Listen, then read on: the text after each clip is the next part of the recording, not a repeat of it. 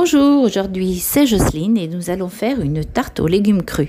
Pour cela, il vous faut une pâte feuilletée, 90 g de parmesan, 2 cuillères à café de paprika fumé, du sel, du poivre et de l'huile d'olive, du chèvre frais, des radis, une courgette, un concombre, deux tomates allongées, des feuilles de basilic frais.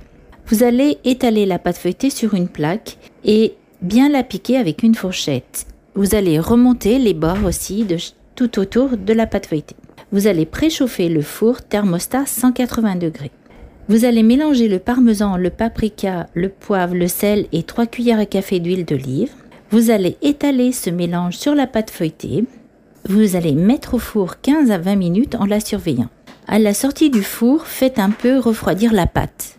Recouvrez de chèvre frais. Disposez dessus les légumes, la courgette et le concombre coupés en lamelles les radis coupés en rondelles fines et les tomates en tranches fines aussi. Répartissez-les bien sur toute la surface de la pâte feuilletée en mélangeant les couleurs. Disposez les feuilles de basilic et finissez par un filet d'huile d'olive et bon appétit